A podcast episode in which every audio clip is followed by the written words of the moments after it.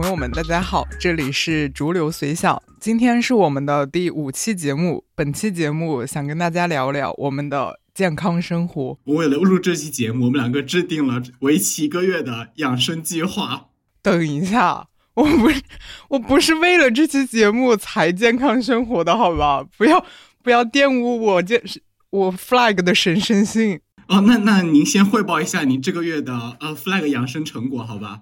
既然你这么神圣的话，呃，是这样子的。那在这里汇报的话，到目前为止，可能是在播客里面的反面教育意义 大于它的实际效果意义。我想一下，直接分为三个阶段，好吧？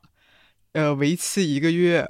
首先，第一周是战略突进阶段，成果非常好，具体体现在每天晚上晚睡的时候都会忏悔一下。哦，今天今天来不及了，只能晚睡了。但是明天我一定会早睡的。第二个阶段呢，就是这一周之后我已经累了，然后每天晚睡的时候我就想着，嗯，晚睡也不错。最重要的是，今天我的心态很好。这这个阶段我称为战略僵持阶段。到了后期，我的负罪感都没有了，我就是，嗯，今天又晚睡了呢。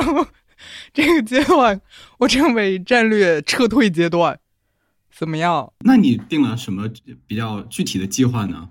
其实还挺松散的呢，因为我非常明白，如果我给自己全方位的制定一个计划，比如说什么哦，饮食也要健康，然后也要运动，还要吃呃，还要多喝水，还要干什么干什么，我就一天都不会开始 所以我就。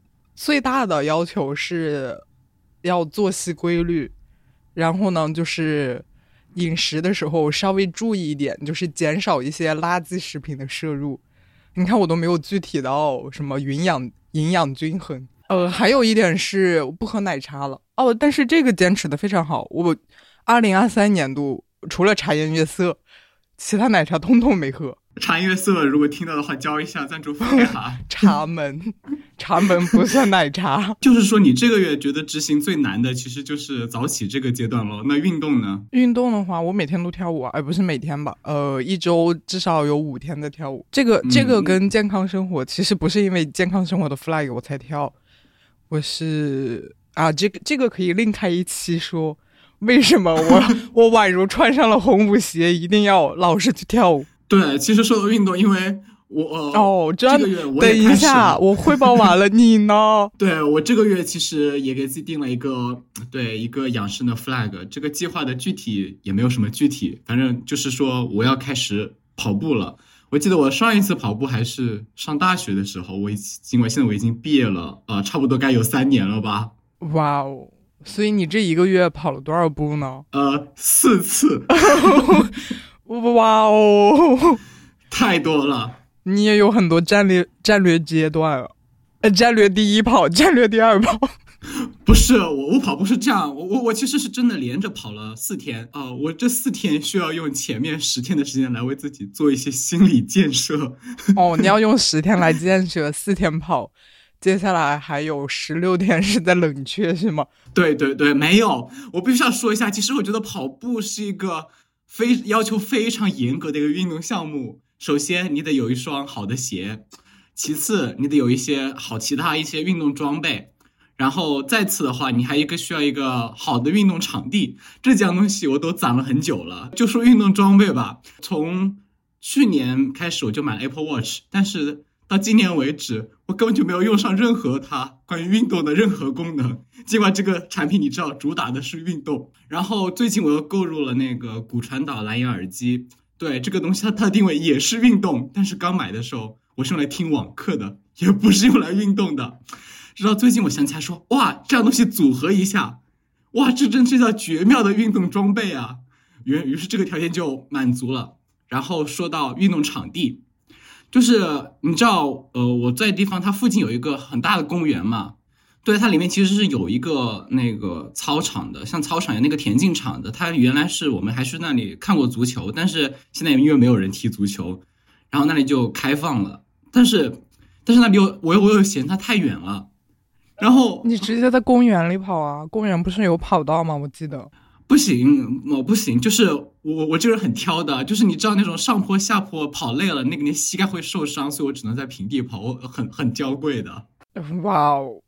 的结果到后期，我是每天骑电动车去那个操场开始跑步，根本就没有。救命啊！有没有一种可能，有的人不需要不需要这个，也不需要那个，也不需要那个，可以直接开跑呢？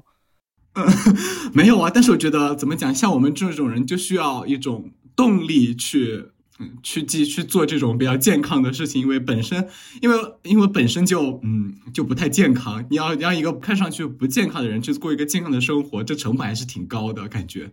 哎，说起这个，其实我觉得还好哎，就如果你是一个健康的人。你根本想不到要进行健康生活，但凡你开始有我要健康生活的想法了，说明你不太健康。这样，如如如果大家看到健康生活这个标题就点进来，说明你也不是很健康了，警惕一下。其实我就是想要养生的，其实，呃，动力其实非常功利。我想的就是说，像我现在二十多岁，就目前还是处于单身了，母胎 solo 的一个状态。我而且我现在完全不想谈恋爱，我就想说。万一说我十年后、二十年后，我又突然想谈恋爱了呢？我赶快，我我所以说我要在这个年这个年龄段把自己就是什么呃保养的年轻一点。结果到到了三十岁之后，你竟然是这个想法，我感觉你玷污了我们健康生活人的纯洁性。哎，但是你不得不说，但是这样这个动力虽功利，但有激励效果，对吧？那不一定啊。你可能由于运动的太累了，你想着三十岁单身就单身喽，这这不是这不就是什么防范于未然吗？呃，那我的观点跟你的不是很一样哎，我是觉得我现在健康生活主要就是主打一个求生，就是我从我大概是从去年暑假开始有这个想法的，别问我为什么拖到现在才搞这个。去年暑假我在实习，然后晚上也会跳舞。然后还有一堆一堆的事，所以呢，每天我就做很多很多事情，疲于奔命的感觉。然后由于疲于奔命，所以晚上还想熬夜，你懂吧？我们现代人是这样子的，所以导致你睡的又很少。所以等到我早上赶到公司开始看合同，那个电脑显示屏超级大，我把合同还有我要参考的文献全部打开之后。那个显示屏上密密麻麻全都是字，那是我人生中第一次感觉到我的大脑不转了，就是我的眼睛看着那里，但是我的大我一个字都不认识，我完全转不动。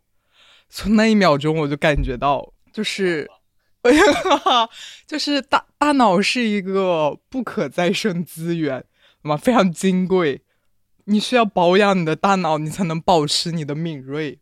所以你保养大脑的方式是先从身除了大脑的其他身方上开始保养，是吗？不是啊，你的你的你的身体状态真的会影响你的大脑。我现在跳舞感觉也特别明显。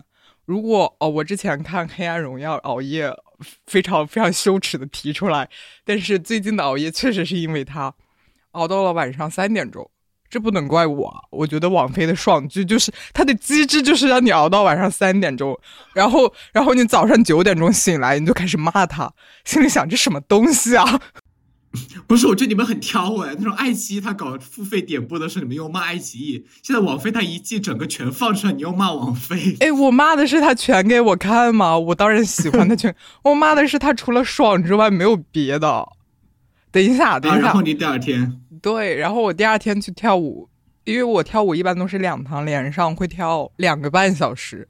哇，这 哇不得不表扬一下我自己，可以跳两个半小时。但是第二堂课一般对我来说是比较难的，我的体力到那个时候也不太行了。然后第二堂课大家会教那种比较复杂的编舞，我一定要全神贯注的跟，才有可能在拍视频的时候跟上。但是我熬完夜的那个晚上，我就感觉。到了后期那半个小时，我就是大脑一片空白，我完全无法集中我的注意力，我整个人就是站在那里而已，我就像一棵海草，你知道吧？我的身体可以做出什么反应，我就做出什么反应。哎，我不得不说，你的身体还是比较好的。要是我的话，我第二天我跳我去都不会去。要是我是你的话，我去都不会去。就是就是身体好，然后想让它更好，所以才要保养啊。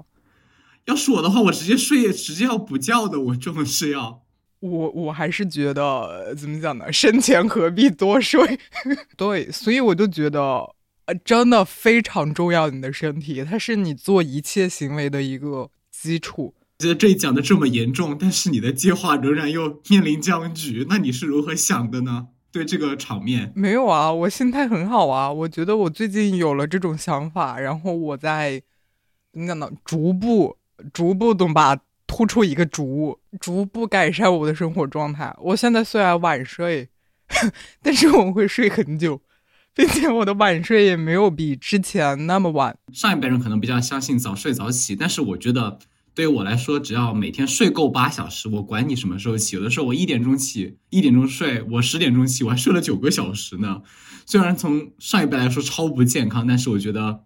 这就是正常的，但是我觉得你得保持每天都是一点睡，然后十点起，这样才会比较好，不然你的身体很猝不及防的。所以你目前是如何去保持这样的睡眠呢？我没有保持，但是我希望保持。要我讲的这么明确吗？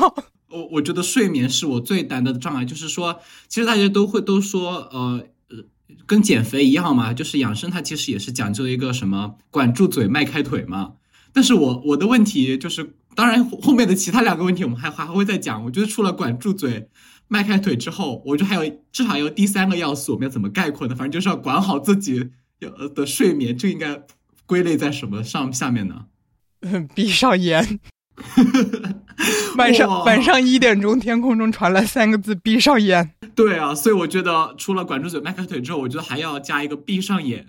我觉得闭上眼对我来说是个是比较大的一个障碍，就是说我呃，在我之前读，在我之前读大学的时候，有段时间我是真的坚持早每天早上七点半起来，但是我发现就是怎么熬夜是个非常，就是你不需要减，就是例如说你很久没有学过英语，你开始学英语的时候，你要花很多时间去把它捡起来，但是晚睡不需要，但是如果你很段时间没有晚睡的话，你突然一天你突然一天开始晚睡，你不需要适应的，你就直接能够晚睡了。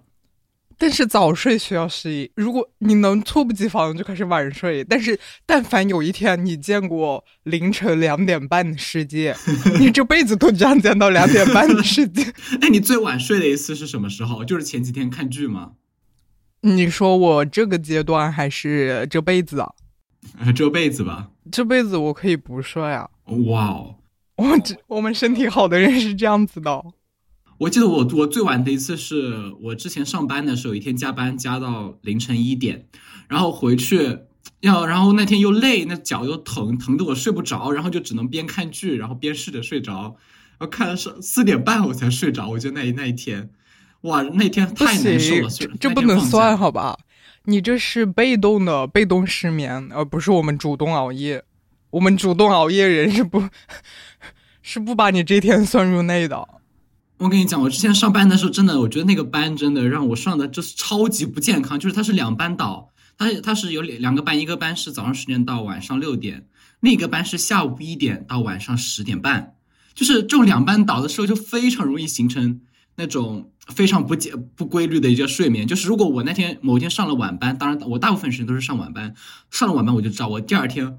上午整个就是废掉的，我整个上午就会睡着。我觉得就那半年里，我养成个超级不健康的一个生活习惯。突然回家，第一天晚上十点半，我家突然关灯睡觉了。我真的眼睛瞪得像铜铃，就躺在床上，完全睡不着。怪你的班是吧？嗯，我也怪我的课，我的课也不行。他怎么会有的时候有早课，有的时候没早课呢？你你早课的时候，那你不会熬夜吗？我反而是有早课的时候会熬夜。可能是因为没早课的时候 熬夜也觉得无所谓啊，第二天可以不起来，所以有早课的时候熬夜是印象非常深刻，好吧？我熬到三点，就是第二天要早上起来去上早课，喝冰美式的时候感觉自己要猝死了。韩国人不愧是我，这种感觉。我刚回我家的时候，然后不管是我爸和我妈说的最多的就是：“哎，你怎么回事啊？十点多还十点多还不起来？”怎么怎么了？你到外面去，你就外面去养成这样一个坏习惯吗？我说这不是到外面去半年养成的，这是一直以来就有的。我觉得但凡是个年轻人活着就有这个问题，好吧？说起来，你是从什么时候才意识到作息需要调整的？也不是说意识到吧，就是才真的觉得，并且想要做到调整你的作息。就是我其实意识到，就是你晚上熬夜的时候，你所做的事情，其实意义是远不如你早上去醒着时候做的事情。例如说，我熬夜到底在做什么呢？我有的时候不一定去看。百分之五十时间我是去看各种视频，包括看各种剧。百分之五十时间是打游戏，特别是你打游戏，你打完游戏的时候，你脑子会特别的激动，然后晚上会睡不着觉，然后就更加睡不着觉了。你让我早一点起，你让我继续早起来打游戏也好，我觉得还会是还是会比这个要有价值一些。我至少早上起来会干一些其他的一些，呃，一些一些更有意义的事情。如果说你说我搞学习啊什么的，熬到熬熬夜，其实我是情愿的。但是我没有搞学，我熬夜并没有是搞学习。但是这种事情应该从你熬夜第一天就能想到啊？为什么你要熬了这么久，到现在才想到这个事，然后改变你的行动呢？别忘了，我以前觉得熬夜是熬的理所当然的，说啊，我今天可是上了晚班的，这不熬夜，明天反正下午一点上班，这不熬个夜。你这也是上一年的事情啊！你大学从来不熬夜。呃，我上大学的时候，我们大学可是十点半准时熄灯的，整个熄灯断电，什么事都干不了的。哦，那怪是吧？你看，所以对，这就是我大学之所以能够养成良好作息习惯的一个重要原因。不行不行，我觉得不能不能简单这么归因，不然不然某一些大学听了，虽然他们可能不会听，会觉得自己这种熄灯制度做的很好。嗯，那倒是了，那确实，但是说。至少在这个方面来讲，至少在养生这个方面来讲，我觉得熄灯还是不错的。虽然我经常有的时候因为忘记充手机电，但在我在床上发了很久的呆，都睡不着。我宁愿发呆都不愿意早睡。就是我觉得周边的环境，不管是说你周边的人也好，周边的一些规矩也好，我觉得在影响个人作息时间上是非常重要的。比如说现在我跟我爸妈生活在一起，我爸他是每天。九点上班，但是他他非常喜欢走到单位去，他走到单位大概就要一个小时，呃，也要几个小时，所以他每天七点钟就会起来，而且我爸声音起床声音非常大，而且他关门都是啪啪啪，就很难不把人其实 很难不把人吵醒，所以我八点钟其实就就渐渐的醒了。然后我妈是她稍微晚一点上班，她跟我爸上班时时间是一样的，但是她是开车去的，然后我妈大概又会晚。半小时醒，但是我妈要换衣服，她会把衣服，她会把衣服哐哐哐哐哐哐在那个衣在那个什么柜子上上面弄得很响很响，然后这就是我第二波醒了，就是等我妈走的时候，我的觉也醒的差不多了，然后我的就作息时间就默默慢慢的就调回他们的这个作息时间了。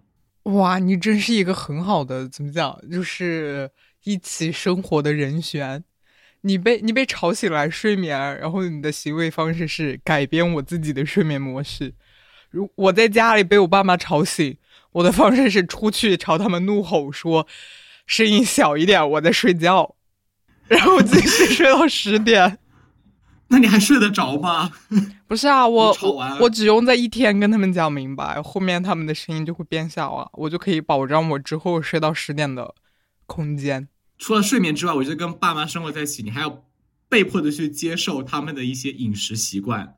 就是像我在我家的时候，你知道，就是有一句网上一句非常出名的话，就是说，为什么我们不爱吃爸妈做的菜？因为爸妈只会做他们喜欢吃的菜。哇，你说起这个，我真，但是，但是我好像感觉我们家吃饭和养生没什么关，没什么很大的关系。哦哦，也有也有，我爸妈之所以那么致力于让我多吃他们做的饭。主要就是觉得我在外面吃的一切都是垃圾，所以只有在家里才能吃到好饭，或者是吃到饭。他们其实我觉得他们做菜也是有非常多养生观念的。例如说，我妈做菜经常忘，经常少放盐。哦，我妈也是。然后我妈说吃盐多了不好，然后她油也她油也放的不是很多。她说我妈说吃了油容易血脂高，就每天就吃一些非常寡淡的一些菜，然后又那种调味又不是特别平衡。然后我妈又特别拒吃用那种。调那种调料包，他认为这种混合东西都是有什么，呃，不什么不好的添加剂，就以致导致说我家菜非常的奇怪。哪个家庭不是这样的呢？我家也是这样，但是我觉得还可以这样，我完全可以接受少油少盐，尤其在我爸有三高风险的情况下。怎么讲？其实我非常明白，就是说，如果你是一个做菜的人的话，你真的是非常希望别人都说你的菜做的好吃。但在我家，好吃是吧？对，但是我每次我妈问我，她说我妈问我啊，今天的菜好吃吗？我说嗯，我就点头，嗯嗯嗯嗯，内心我只要吃完这顿饭就行了。而且我真的非常，就是我的养生观念就是说，碳水这种东西越少越好。但是我家是一天三顿，就是说至少有两顿以上你要吃碳水。就是说，如果你一天没有吃饭的话，然后到了第第三顿，我妈说你今天还没有吃米饭呢。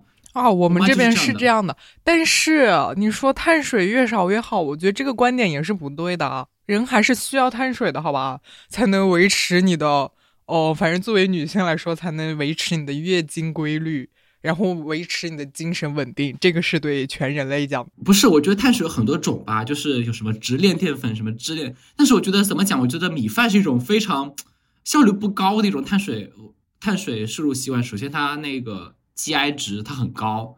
那如果让你自己选的话，你会吃什么碳水呢？嗯，假设你完全可以安排，而且你有条件可以自己做，并且安排你整天的饮食，你的比例大概是，以及你会选择的理想食材。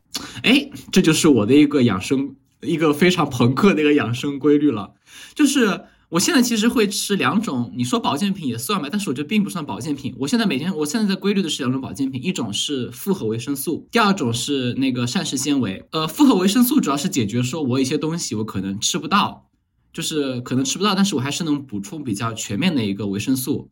膳食纤维的这个目的呢，就是说，呃。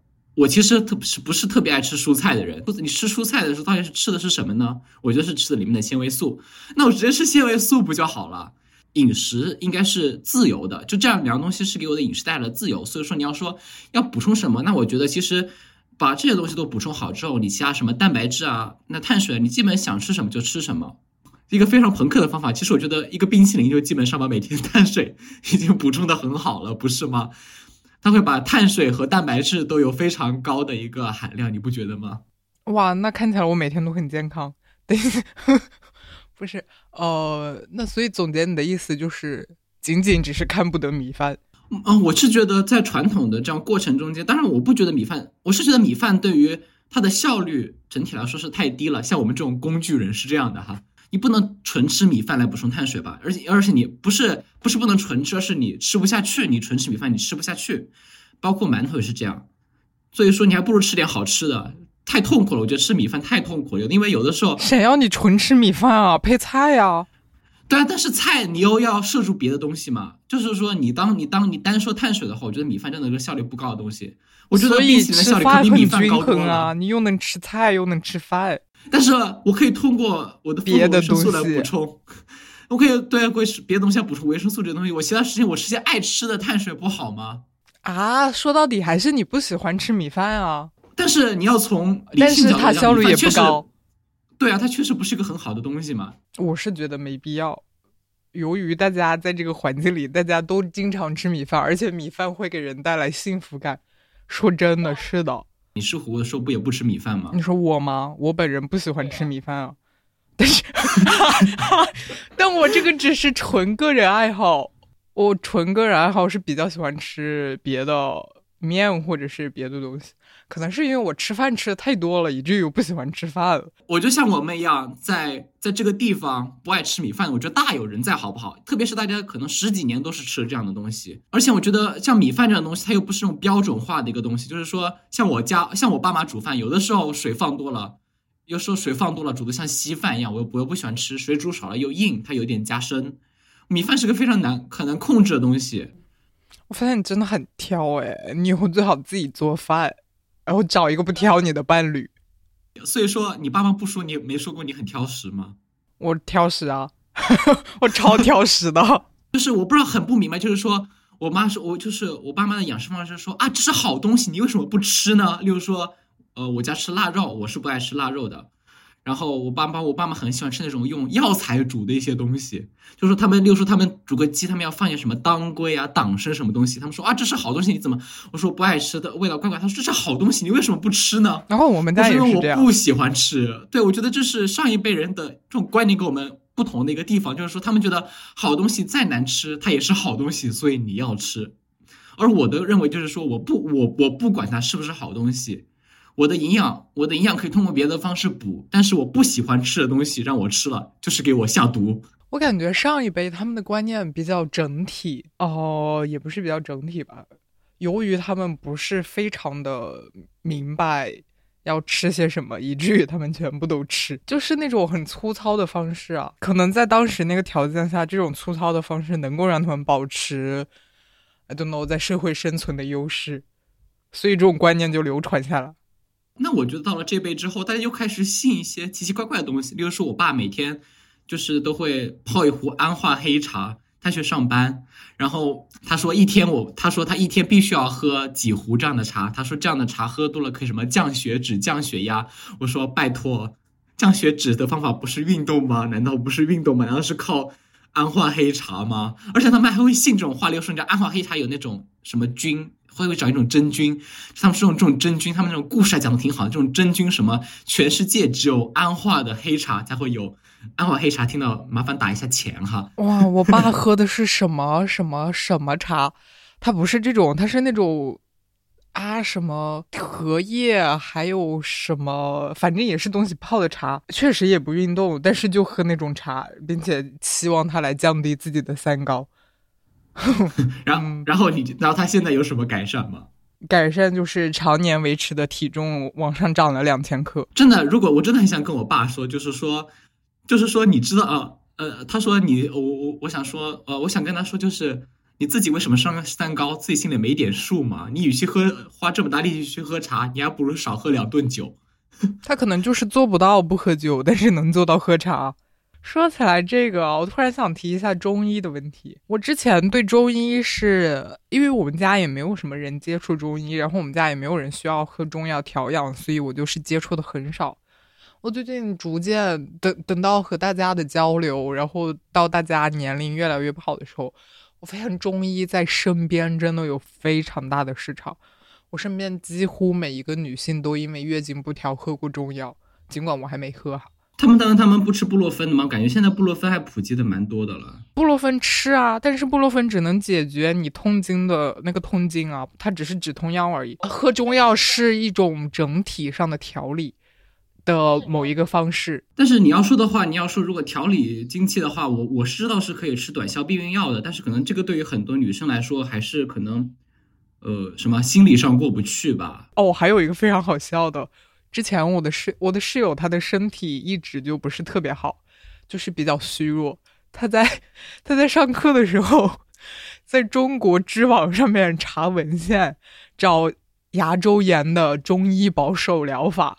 然后跟着那个文献去买药，买了那个什么，什么什么黄，知柏知柏知柏地黄丸，并且他吃了还蛮有效果的，感觉特别好笑。这种东西有没有可能，它那个中成药里面实际有效的作用成分还是西药呢？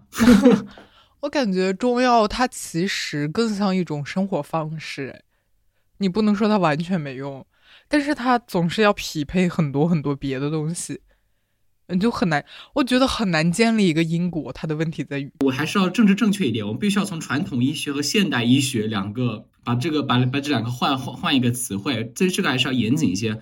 我觉得像中医中医这样的传统医学，它会给你一种说，呃，它并不是某种对症下药，就是说。呃，你的这个药就只是针对你这个症状，而是说你需要去调养你的整个身体，那你整个身体好了，你这个病自然就会好。我觉得喝药调理这个事就是很奇怪。我觉得真正的调理应该是说，我要做一个一个整体的一个生活方式的一个一个改一个改善。而只是当我出现某种症状的时候，我再去吃药。我觉得调理是不能靠吃药的。就像我们，就是例如说，可能我需要改善自己的饮食习惯，或者或者怎么样，而不是去简单的去贴一副这样的药。我觉得是这样改善的。我我也觉得是这个问题啊。它虽然是一种整体着眼，但是这种因果太难建立了。对，所以我觉得会去简单的就是去建立这样的联系，就是说你喝完这个药，你就能够就喝药的方式能够代替，能够把你整个是。生活的模式改变的方式，它显然要简单很多，但是看上去这样这种效果好像似乎又是等同的。我觉得这是这样的一个幻象吧，可能是。哎，所以说你觉得就是说是，其实是不是我们的生活实际上是比我们父母这辈其实会更健康一些？因为像我，我爸是喝酒，我我爸就是超级，就是他有超级多的酒，然后会喝很多酒，但是我觉得，我觉得熬夜可比喝酒健康多了。当然，你要这么说，我其实没觉得。我觉得一代人有一代人的健康困境，你你懂吧？他们他们无法做到在他们的呃在他们的生活中变得更健康，比如像我爸，他就不能做到作息哦，他那个是生活呃工作性质引起的，他就不能太作息规律，并且他也无法做到吃少一点，而我们就是你完全无法做到作息规律，晚上不熬夜了。然后也吃的更好一点，大家不反正都是做不到自己应该做的那种，所以谁又比谁好啊？我我是觉得，就是我觉得怎么讲，呃，虽然每一代人每一代人养生的方式，但是大家好像都殊途同归，走向了某种失败哈。很难说哎。但你觉得我们这样的问题，像例如说像熬夜什么问题，我们会不会随着年龄增长以后就可能会好一些呢？但是像我爸这种喝酒，他从二十岁喝到四十岁一直没有改善呢。包括现在抽烟的人也是这样。我觉得，你觉得到我们年龄大，我们这种熬夜啊什么习，什么乱吃东西的习惯，会不会有有改善呢？我不知道哎，我没有上过很久的班，我上过最久的班就是三个月，那三个月还不足以让我养成一个早睡早起的生活习惯。你的班又不规律。感觉我们两个总结不出来之后自己会不会？但是我保持一些幻想哈，如果我有比较规律的工作的话，我应该会保持良好的睡眠吧。如果我每天要八点钟上班，我还每天熬到两点吗？那我要不要活了？一种倒逼机制。嗯，所以所以就是养生的最终呃最终解决方案就是找个好班上是吗？嗯，当然，如果不上班是最好的，感觉是呢。由于我现在没有什么紧迫性啊，人很难做到那种没有短期的正向反馈的事情吧。但是你要说你要说找个好班上，你能大概最多能够解释解决我们的闭上眼问题。但是你说管住嘴迈开腿这两个东西，你还是很难解决啊。说起来管住嘴，我觉得我管的还不错诶，最近。你只是奶茶管的好而已。你现在还喝奶茶吗？我我我现在去，我现在就喝美式咖啡啊，去哪都喝美式咖啡。嗯，我觉得很好，我现在也是这个感觉。那你为什么不喝奶茶了呢？喝完茶颜和晕和他们家的咖啡之后，你真的觉得其他的地方的这种，呃，那种什么奶茶也好，那种，呃，花式的咖啡也好，就不是美式的各种咖啡也好，真的都好难喝呀，就觉得。我觉得戒奶茶最好的方式就是 后来喝茶颜悦色调理好了。对，呃，我不喝奶茶的原因就是其实是思维方式的转变。哎，其实奶茶还是好喝的，就是它总比你手上的矿泉水要好喝一点啊。但是我的思维方式转变就是问我自己为什么要喝奶茶？它真的没有那么好喝。它虽然好喝，但是它没有那么好喝，以及它也没有好喝到你需要为了它的好喝去承担那么多代价。而且我之前喝奶茶就是出于一种习惯而已，就是奶茶它真的是一种社交以及一种共同话题和一种现在年轻人的共同生活方式。你就感觉你走在路上走着走着去买一杯奶茶，你又能获得短期的快乐，是一件非常正常的事情。但是当你不做这件事情之后，你就发现做这件事情完全没有必要。所以我觉得我不喝奶茶，同时很快乐。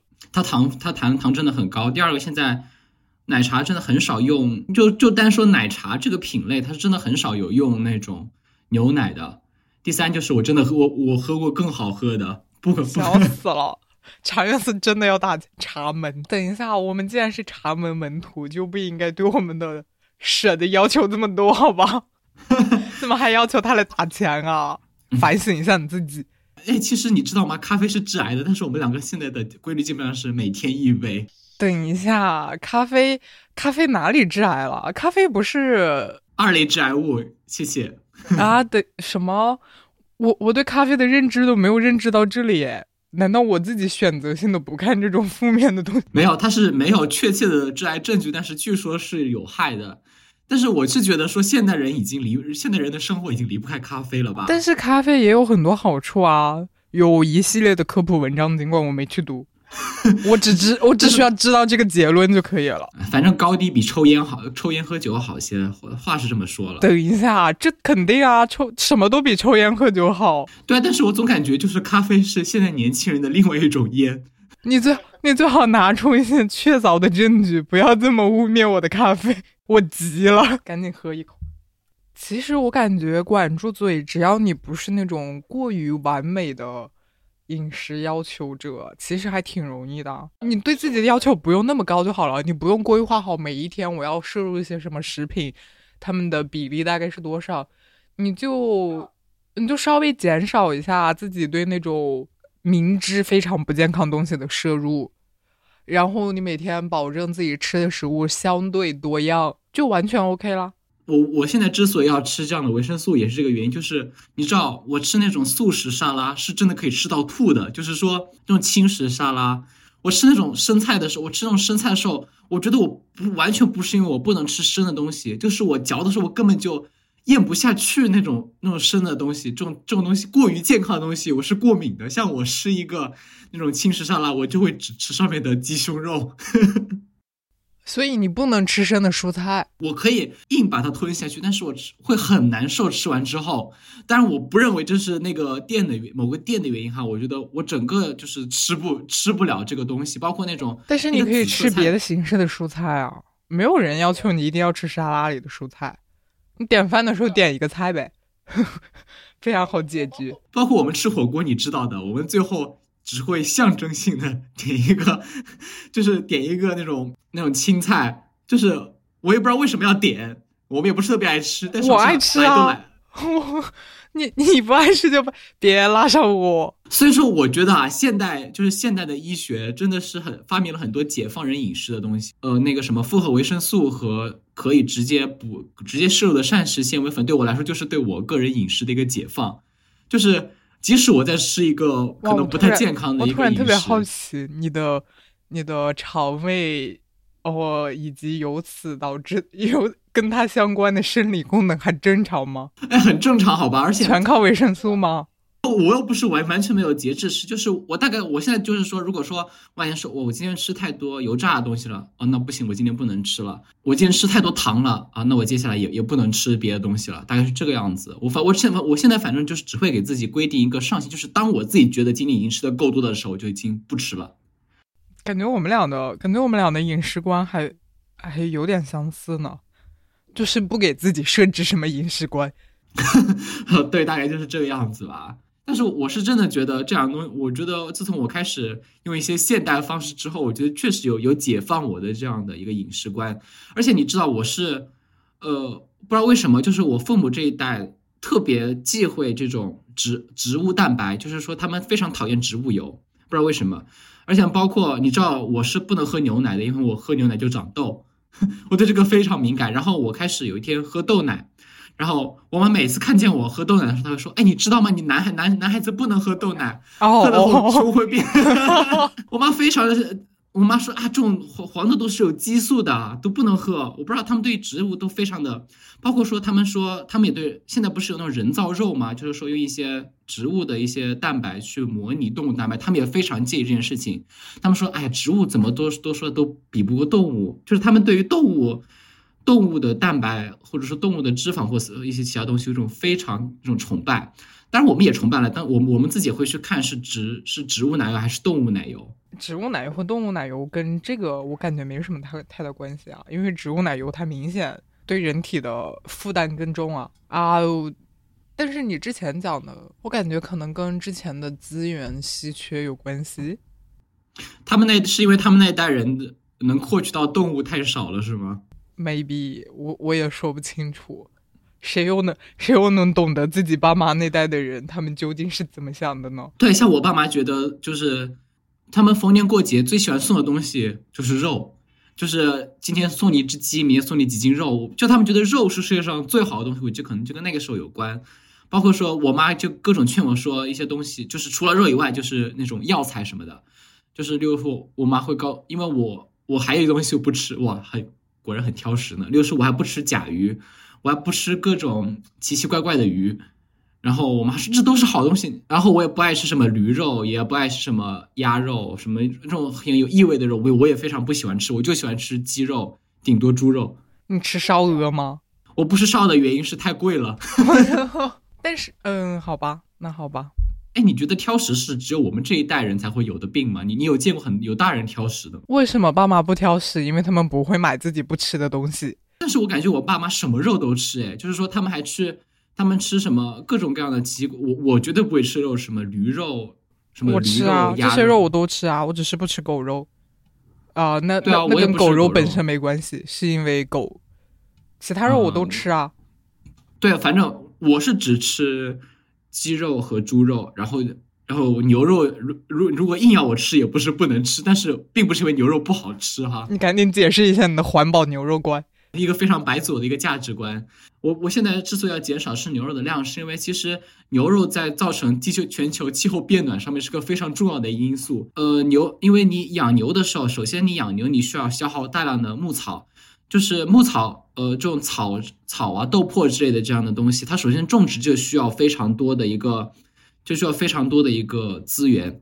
一些去开垦荒地来种这些来放牛或者这样的东西，然后同时你养牛的期间，牛会产生各样各种各样的气体，这样的气体它同样也会影响到那个我们的全那个全球气候，所以说对牛肉是个在全球气候变暖方面是一个非常不好的一样的食物。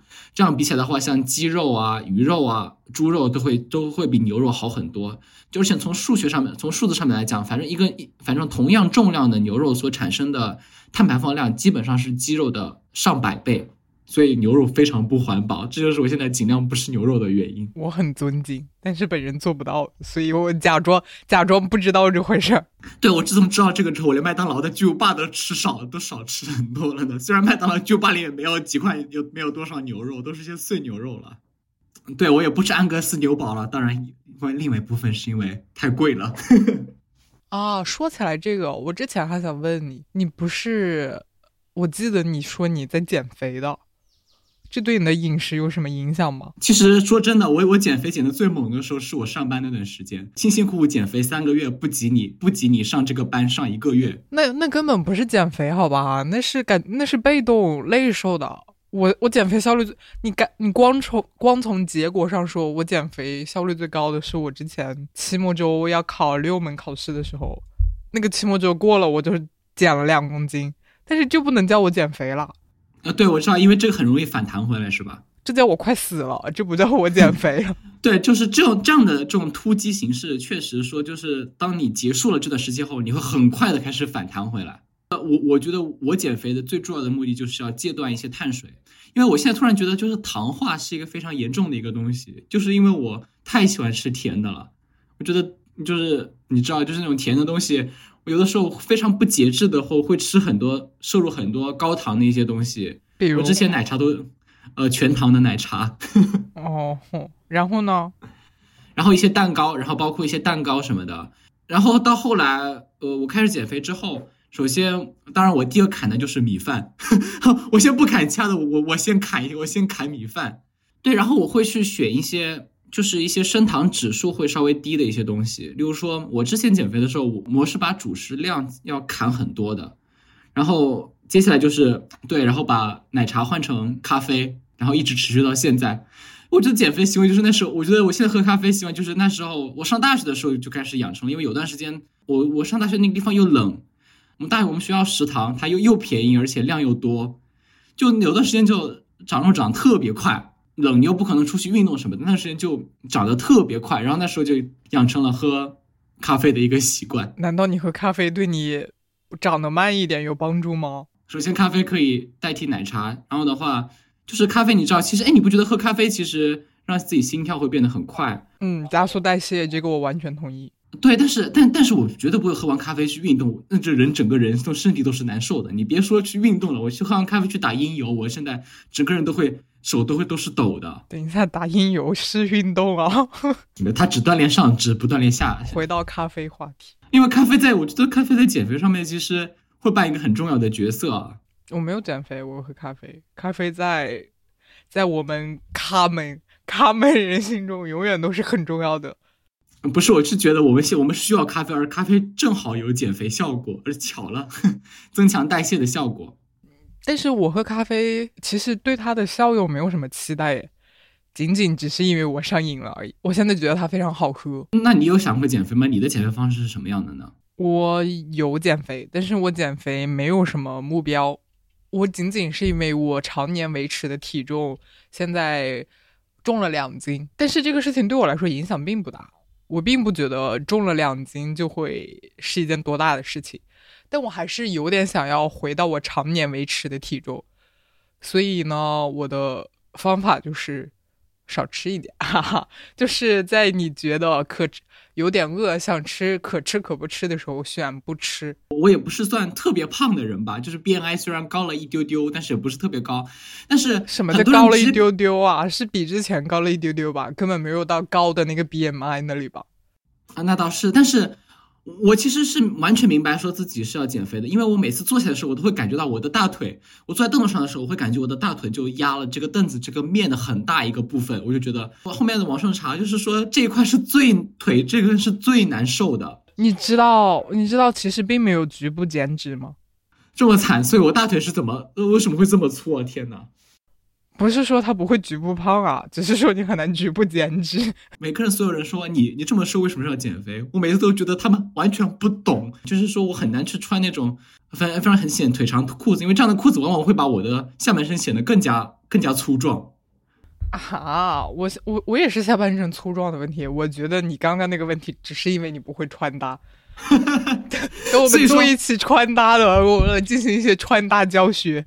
我们跳 hiphop 的，如果下半身没有力量的话，根本根本不行。但是当然，我们还是要套一句保护说，就是说，反正就是说，不要有身材焦虑了。我只是觉得，反正最后不管想保持什么的身材，最后都是要让自己开心一些。啊，你这个真的很套话。什么叫让自己开心一些？就很瓜呀。所以我觉得这就是养生的另外一个非常奇怪的点，就是说。它到底养生这个过程到底有没有让你开心呢？我觉得养生的唯一开心点就是你定计划的时候，在幻想自己未来的健康生活的时候，会稍微开心那么一下下。但是当你实际执行的时候，你是不会开心的。我其实不是哎，虽然我这一个月的养生计划，你知道到后面已经完全溃败，但是我其实还是蛮开心的。我觉得我的养生是有效果的，因为我感觉我在逐渐有一点哦掌控我的生活。并且我明白，有些我不能掌控的东西，我也完全接受。我和之前那种很早很早在大学规划我生活的时候完全不一样。我现在就是让我的生活自由的发展，同时，呃，有效果的控制某一些方面。我觉得，我觉得让我的状态感觉非常好。而且吧，我也通过了一些，比如说，虽然虽然跳舞不是我养生。不是我为了养生而做的事情，但是它也可以构成我养生的一部分，是吧？我的感觉让我的生活变得有活力了很多。我现在感觉自己充满了力量，是真的。我现在感觉我能一拳打死很多人，所以我觉得很好这种状态。其实我觉得养，我觉得这样这样的计划的执行，它其实需要一个非常。怎么讲一个一个非常曲线化的过程嘛？就是说你开始坚持的时候非常的痛苦，就是你要达到那个顶峰之前，你达到痛苦的顶峰之前，在下降，它下之前都会非常的痛苦，每一步往上走都非常痛苦。例如说，我第一天跑步的时候，我其实我我其实我跑步给自己定的那个目标不是特别高，是三公里，而且不是匀速跑，是这种变速跑，就是有的时候你还可以停下来走路，然后再跑一阵。变速跑更累啊？不是我说啊，没有，它变速跑也不不跑很快就不会特别累。我第一天觉得哇，我整个人都累麻了。我觉得就是，如果你发现很久都没有跑的时候，你第一天你突然开始跑，今晚你已经做好了所有的热身什么工作，第二天回来感觉你的感觉你的腿好像像被锯掉了一样。然后到第二天会好一些，到第三天就会更好一些，然后到第四天增你会你觉得啊，我我我又可以了，我又可以我可以开始增加我跑步的量了。当然我。我必须要说明一句哈，我第四天之后没有继续，是因为我们这边开始下雨了，根本不是我的原因哈。其实我是感觉养生这个东西根本不用着急，当你该养生的时候，你就会意识到并且开始的。如果你根本没有觉得我需要健康生活，说明你的身体完全很好，而且你的生活方式不会让你感觉受到损伤。只有当你比如说遇到我那种脑子不转了和大脑一片空白的情况。你才会觉得我需要养生，而且你的养生也会到一个，就是大家会自动的到达你需要到达的地方啊。就是你根，我感觉就是根本不用着急，你的身体会告诉你你需要什么程度的养生。为什么我的养生计划崩塌了，而我感觉也还行，就是因为我的身体现在也也还不错。哇，听起来像一个并没有破产的百万富翁，告诉大家怎么怎么投资呢？我想说的是什么？如果你觉得你想要养生，或者是养保持一个更好的生活方式的话，我觉得第一步就是刚刚讲的不用焦虑嘛。如果你想要更推进一步的话，我的建议是从小处入手。就是你不要一开始就想着全盘规划你的生活，在哪一方面要怎么样，怎么怎么样，你就从你现在已经在做并且你想做的地方入手。比如我跳舞，我跳舞的时候我就会看看怎样跳舞对我的身体的保养是最好的。比如我觉得，如果你也在跳舞的话，我分享一条最重要的知识，就是保养你的膝盖。我们跳 hiphop 的人，膝盖完全就是珍惜资源。然后你就可以搜索一些跟怎么保养膝盖相关的事情，比如我学到最重要的就是你的脚尖方向和你的膝盖朝向要保持一致。然后在别的方面也是你，你感觉到不对的地方，你再去改进就可以了。比如我睡觉的时候感觉我的腰很痛，我就开始看跟 睡觉腰不保养相关的问题，感觉我现在的腰也好了很多。所以我就是感觉完全不用焦虑，你的生活会告诉你你需要在哪些方面改进。我呃，所以我觉得还是要去保持一个对于自己身体的一个敏感性吧，就是不要把一些征兆想得特别简单。比如说你很容易累，可能就是容易出现，可能就是你缺乏某些维生素，或者说。呃，你的一些作息习惯出现问题，或者说你的呃你的胃部啊或者其他地方有点不舒服，就不要想着说你可能是某一顿吃出了什么问题，可能是你长久以来的饮食习惯就不对，所以就怎么样，呃，早发现早治疗。那我们今天最后交流完这些养生的，嗯，什么经验之谈后，我们最后再来为自己的下一下一步养生计划制定一个更为切实可行一个目标吧。等一下，怎么这么 push 啊？我的。我现在的整体观念和我的生活方式都是随意吧，我就是还是觉得要放松一点了，就是跟着你的大脑走就好了。我觉得我的大脑现在还不错。哇，你这不符合你的目标，不符合 SMART 原则哎，你这一点都不具体。哦，你没有，你可以制定一个比较呃具体，但是说可能宽泛一点的计划，例如说像我，我我的目标就是。从今天开始之后，以后再也不十点之后起床了啊！我觉得，我觉得，我觉得你制定这么死的计划，啊就很很难给自己空间，并且你经常会觉得很有愧疚感。没有，因为我觉得十点其实很晚了，你不觉得吗？但如果你三点钟才睡呢？所以我就不要三点钟睡啊！倒逼机制是吧？像如果像之前我这，我肯定要是肯定会有几天，我肯定是三点钟困，三点钟睡，十点钟起。但最后我会因为觉得这个太难受了，我可能会把自己的睡觉时间提前一点，这样计划就会后面后面就会好受一些。这个当然开始当然都是不好受的。可是你真的可以做到，比如说你如果不强迫自己，你会十一点钟起来啊？我我感觉你这辈子也没有十一点钟起来过。你本来就不会十点之后起啊，你为什么要设定一个十点起的目标？没有，我可能以后自自从十点之后，我可能会慢慢的往前推嘛。反正我的整体大方向是起的越早越好，就是尽量不要一起来整个上午就不要一起床就代表着把整个上午荒废了。我的这个更远的目标在这里，就是不要荒废自己的一个上午，这是我的目标。很不错，很上进。目标就是维持一个良好的睡眠吧。我无法定下来十点十点起的，因为我经常十点之后起。或者说，我觉得你可以这样定一个目标，就是说你你不以后不要用某种理由熬夜，就是某种很荒唐的理由熬夜。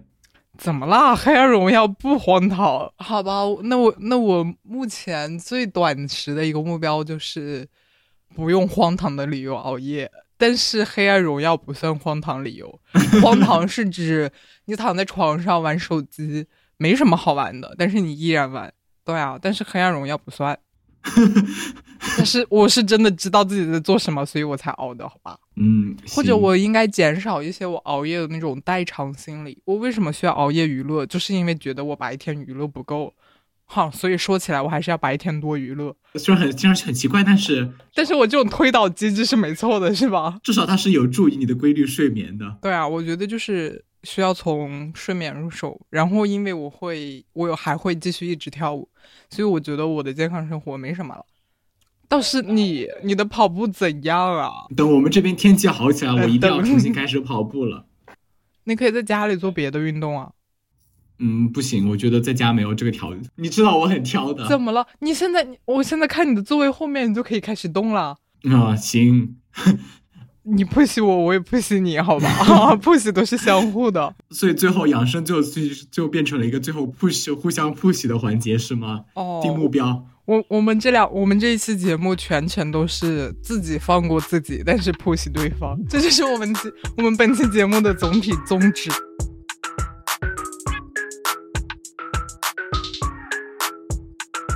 感谢你的收听，欢迎在 Apple Podcast、小宇宙、喜马拉雅订阅我们的播客。当然，我们更推荐你使用泛用型播客客户端，例如 Castro、Pocket Casts、Overcast。关于播客客户端的介绍，可以移步本节目 Show Note 中的链接。再次感谢你的关注，我们下次见。